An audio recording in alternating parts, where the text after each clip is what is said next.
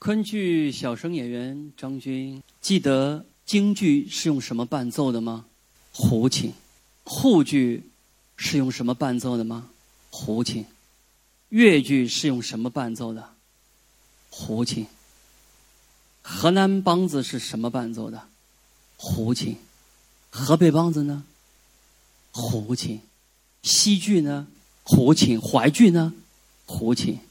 中国绝大多数的戏曲的音乐伴奏都是胡琴，而我个人浅显的认为，用胡琴伴奏的这一些中国传统的戏曲音乐被称为板腔体的，是传统戏曲音乐里面的流行音乐。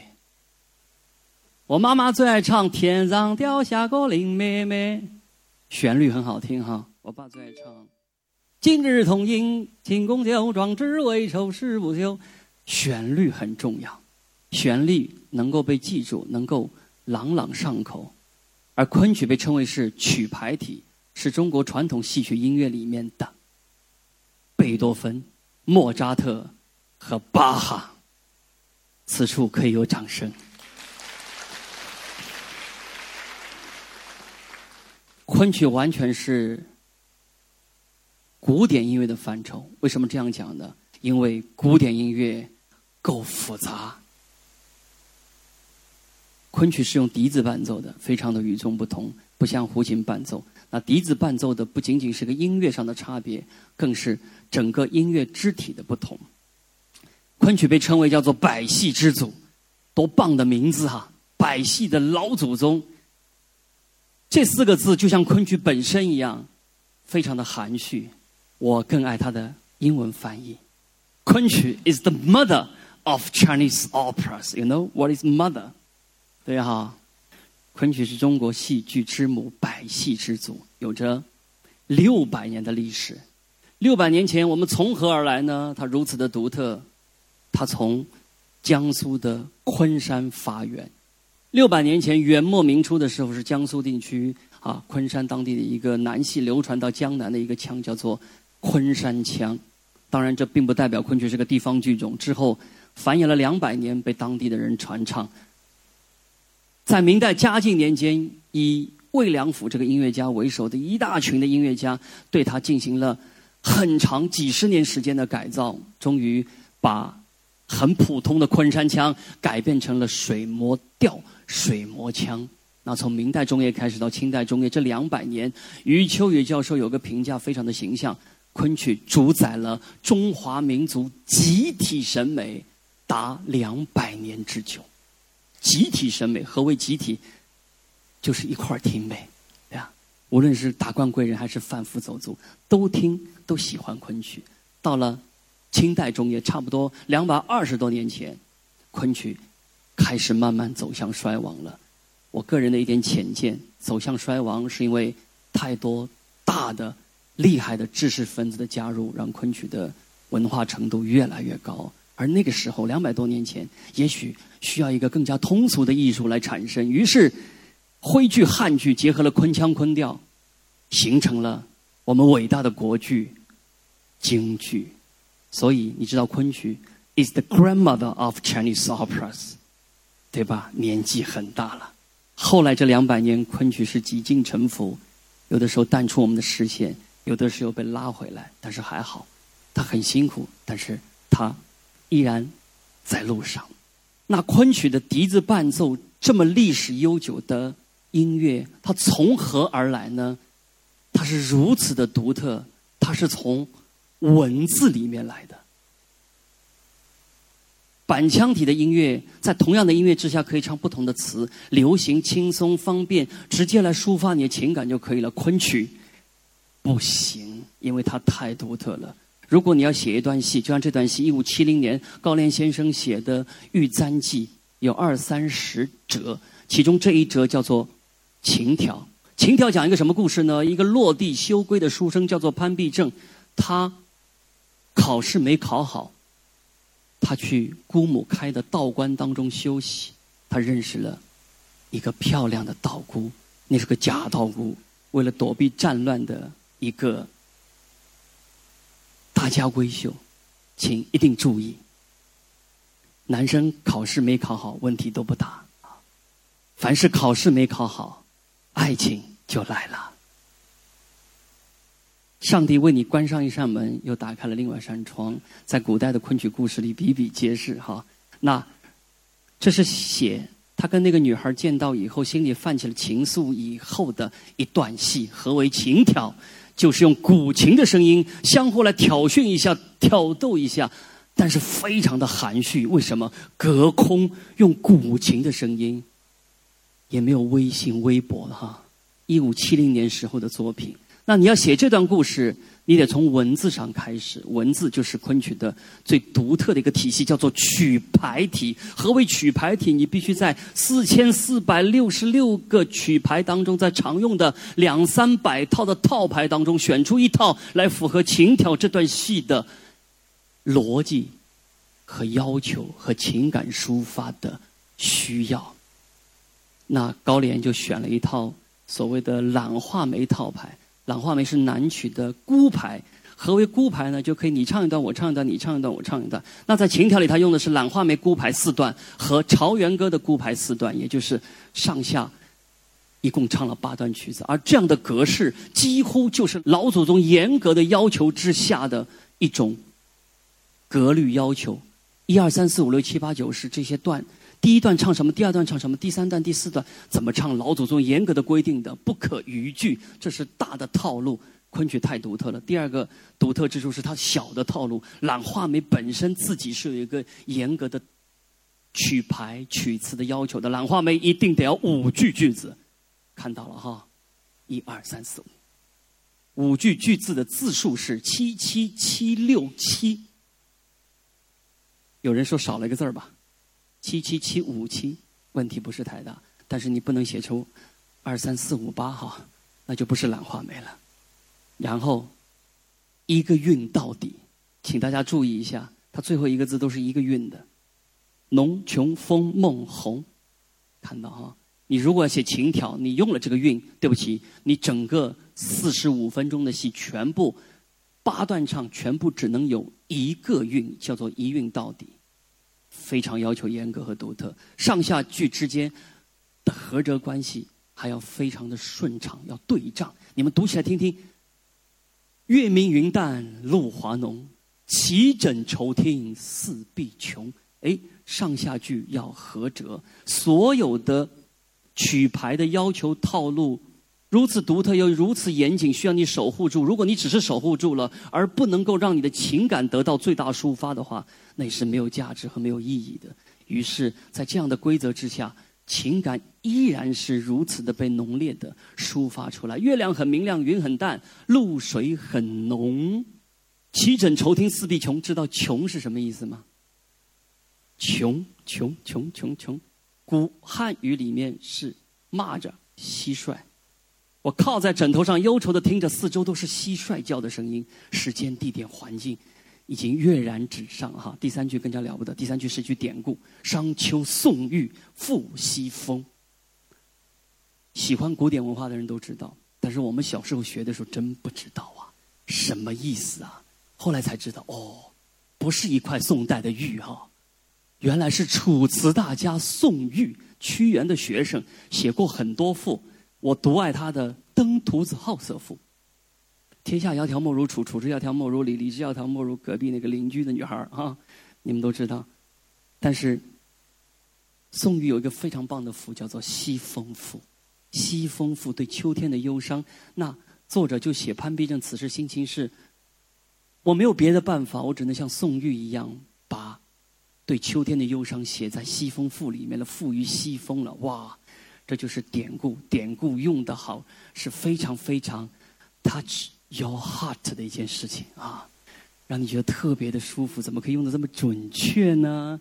但是从一定程度上来讲，离古汉语远的传统文化远的朋友，会对典故越来越生疏。我们总算还是近朱者赤而已，跟你们来分享这一些特别与众不同的篇章。落下的叶子惊醒我的残梦，闲步方尘数落红。走那个女孩走过的路，去数。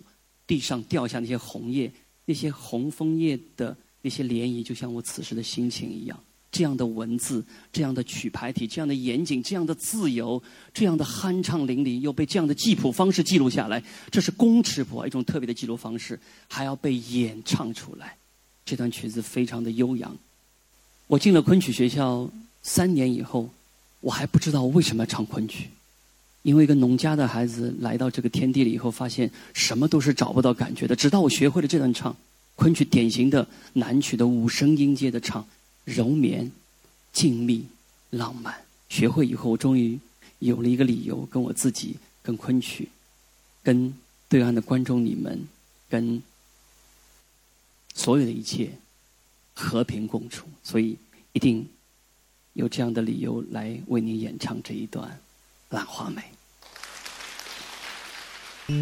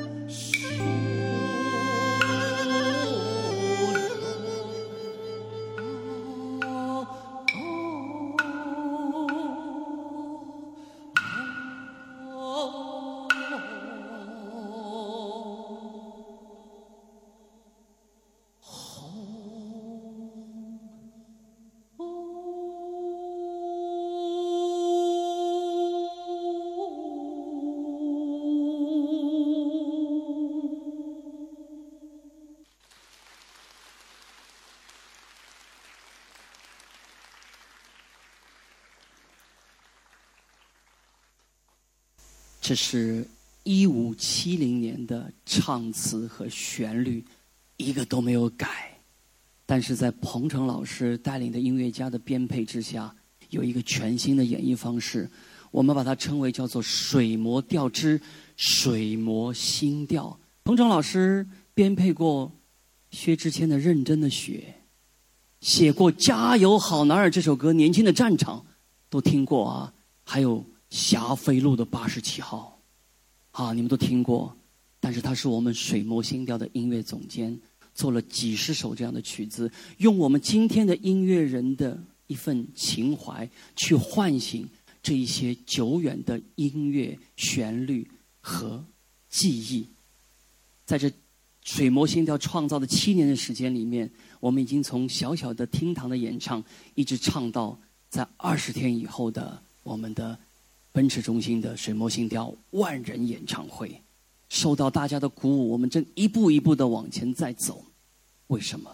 昆曲太紧迫了，时间对我们来讲，你们知道全中国有多少剧团吗？全中国有一万零两百八十一个团，知道有几个昆剧团吗？九个。全中国有多少民营乐团？你们知道吗？八千七百五十四个民营乐团，光浙江的乡下就有一千两百多个粤剧的民营乐团。为什么这么多呢？因为看的人多，喜欢的人多，观众广阔。你知道有多少个民营的昆剧乐团吗？一个，就是在下我。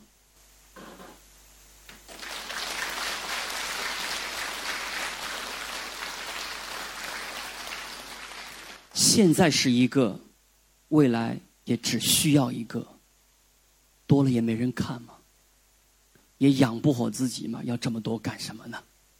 我们五月十八号做万人演唱会，你们知道为什么放在五月十八号吗？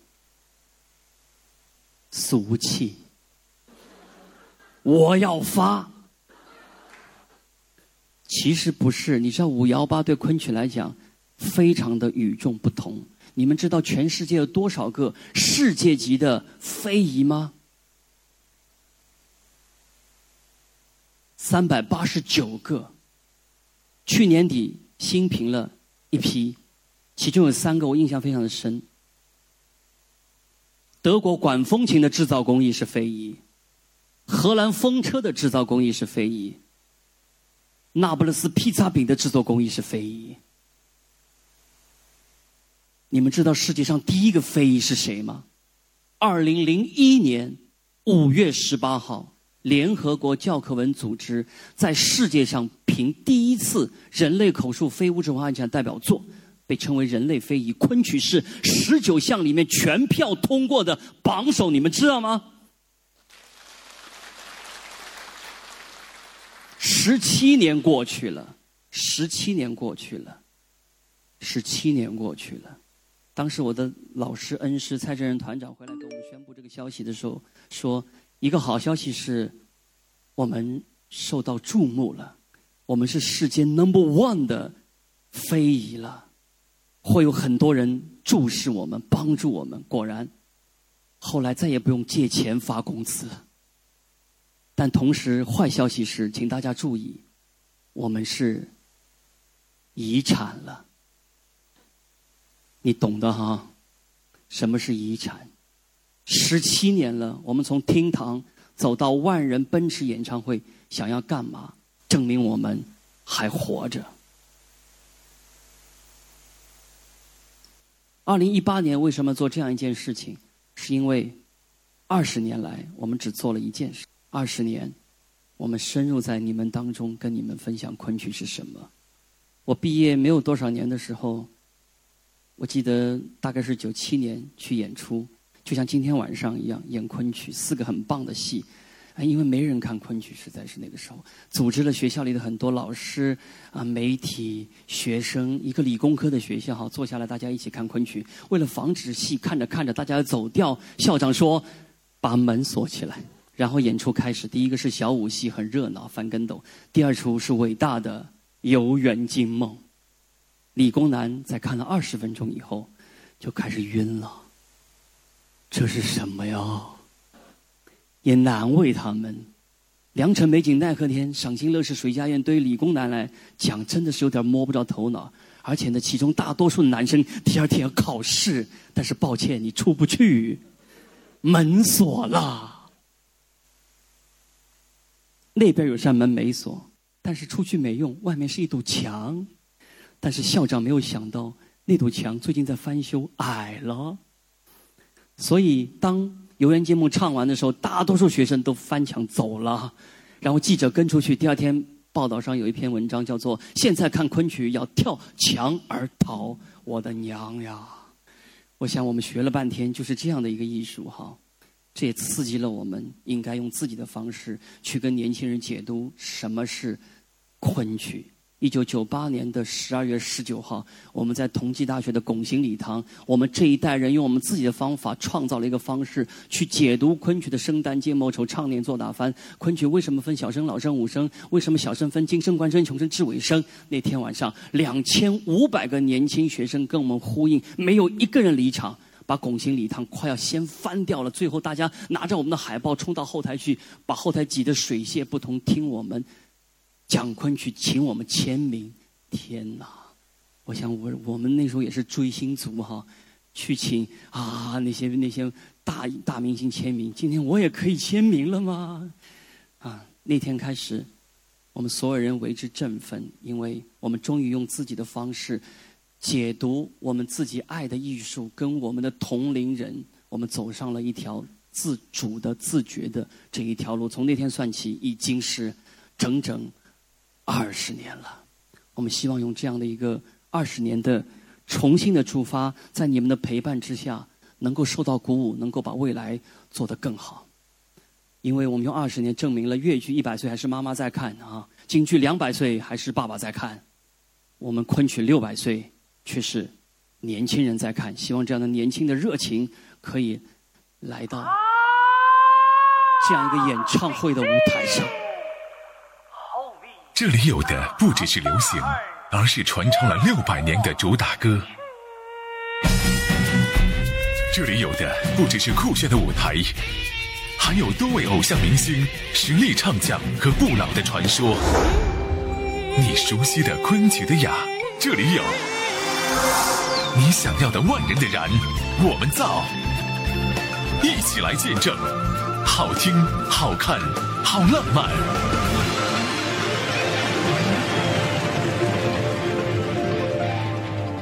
与其说我们发了个宏愿要站上这样的万人的舞台，还不如说在为过去的二十年，在你们的鼓舞之下，我们有了这样的一个勇气，站在更大的舞台上，来向未来的二十年招手、挥手致意，充满着新的能量。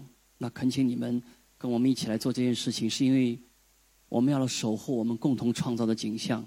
啊，昆曲演员在新中国的这几十年里面。并没有绝对的增加，但是观众已经变得如此年轻和踊跃，是你们造就了这一些、这一切伟大的景象。我们也一起做些什么吧，为我们年轻一代留下什么吧。昆曲在当初的时候多么的辛苦，而现在资讯如此发达的情况之下，昆曲又被淹没了。我们在哪里？我们在哪里？是在抖音里面吗？是在哔哩里面吗？我不知道，我们不会。那你们来帮助我们，让我们在更大的层面上、更大的范围里面、更多的空间里面，看到昆曲的身影，留下些什么？那一个演唱会，或者几十年的首演身法部的训练，所有的一切，到底是为了什么？是为了在舞台上酣畅淋漓的那一刻吗？现在他们告诉我，卖了六千多张票了，大概还要鼓舞三千多个人走到剧场去。这个重要吗？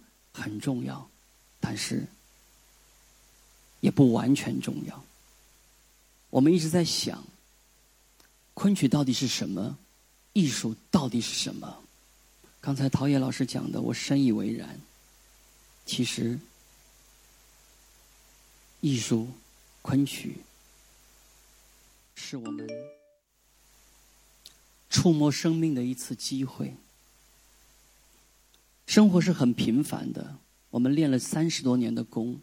一直在不同的戏当中穿梭来回，希望自己在舞台上留下一个又一个灿烂夺目的时刻和舞台的角色，但是其实我们也并没有明白舞台的意义和价值到底是什么。直到二零一五年有机会排了这样一出戏，张若虚，你们知道吗？两百八十九年的。唐朝的伟大的历程当中，两千三百多位诗人当中的一员。唐朝的诗人留下了将近五万首唐诗，李白留下了一千零十首，杜甫留下一千四百首，张若虚留下几首？你们知道吗？一首，但这一首被称为叫做孤篇压全唐。但是张若虚是一个没有故事的人，没有故事的人怎么会写得出这样一首隽永的诗呢？尤其是第三行的最后两句，我太爱了：“江畔何人初见月？江月何年初照人？”闻一多先生说，这篇诗作里面有人。面对宇宙时的思考，在初唐的时候，人开始不一样了，记在诗里面，也在诗的外面。但是张若虚没有故事。八一年的你们当中的一员，一位非常伟大的年轻的剧作家，在他大概七八年前，二十八岁的时候，用了十三天的时间写了一个昆曲的剧本，他给了张若虚一个。写出《春江花月夜》的故事，一段爱情。张若虚二十七岁的时候，在扬州的明月桥头正月十六的时候碰到他喜欢的女子，他二十七岁，那个女孩十六岁。第二次见面还是在扬州的正月十六的明月桥头，张若虚还是二十七岁，那个女孩二十六岁了。第三次见面还是在扬州的正月十六的明月桥头，张若虚还是二十七岁，那个女孩六十六岁了。当跨越了五十年的执念，张若虚站在他喜欢的女生面前的时候，他瞬间明白了自己跟时间的关系。而这样的一个创作，也让我们在你们陪伴之下，明白了艺术的终极目标是触摸生命。我们身边开始有一些人离开，我这出戏没有能够让我的父亲看到，我在万人演唱会上一定会。演唱，而且李泉老师会陪我一起唱。我想，为什么？是因为我想见到我爱的人回来。二十七岁的张若虚见到心仪六十六岁时候那个四目相窥，我一直演不好。直到父亲的离去，我才知道，生命和时间到底是什么，艺术到底将会给我们什么。我在香港艺术节上演《春江花月》的时候，当我们四目相窥的时候，我突然魂灵出窍。我突然想起了这个戏的一句话：“穿过生死狭窄的甬道，我们久别重逢。”所有伟大的艺术，都在给我们一次机会，久别重逢。所以，恳请大家跟我们一起。为年轻一代留下一些这样的机缘，恳请大家跟我们一路相伴，让我们的未来不再孤独和寂寞。恳请大家，让我们彼此可以注视彼此的生命，让我们重逢，让我们久别重逢，让我们相见，只为了再爱一次。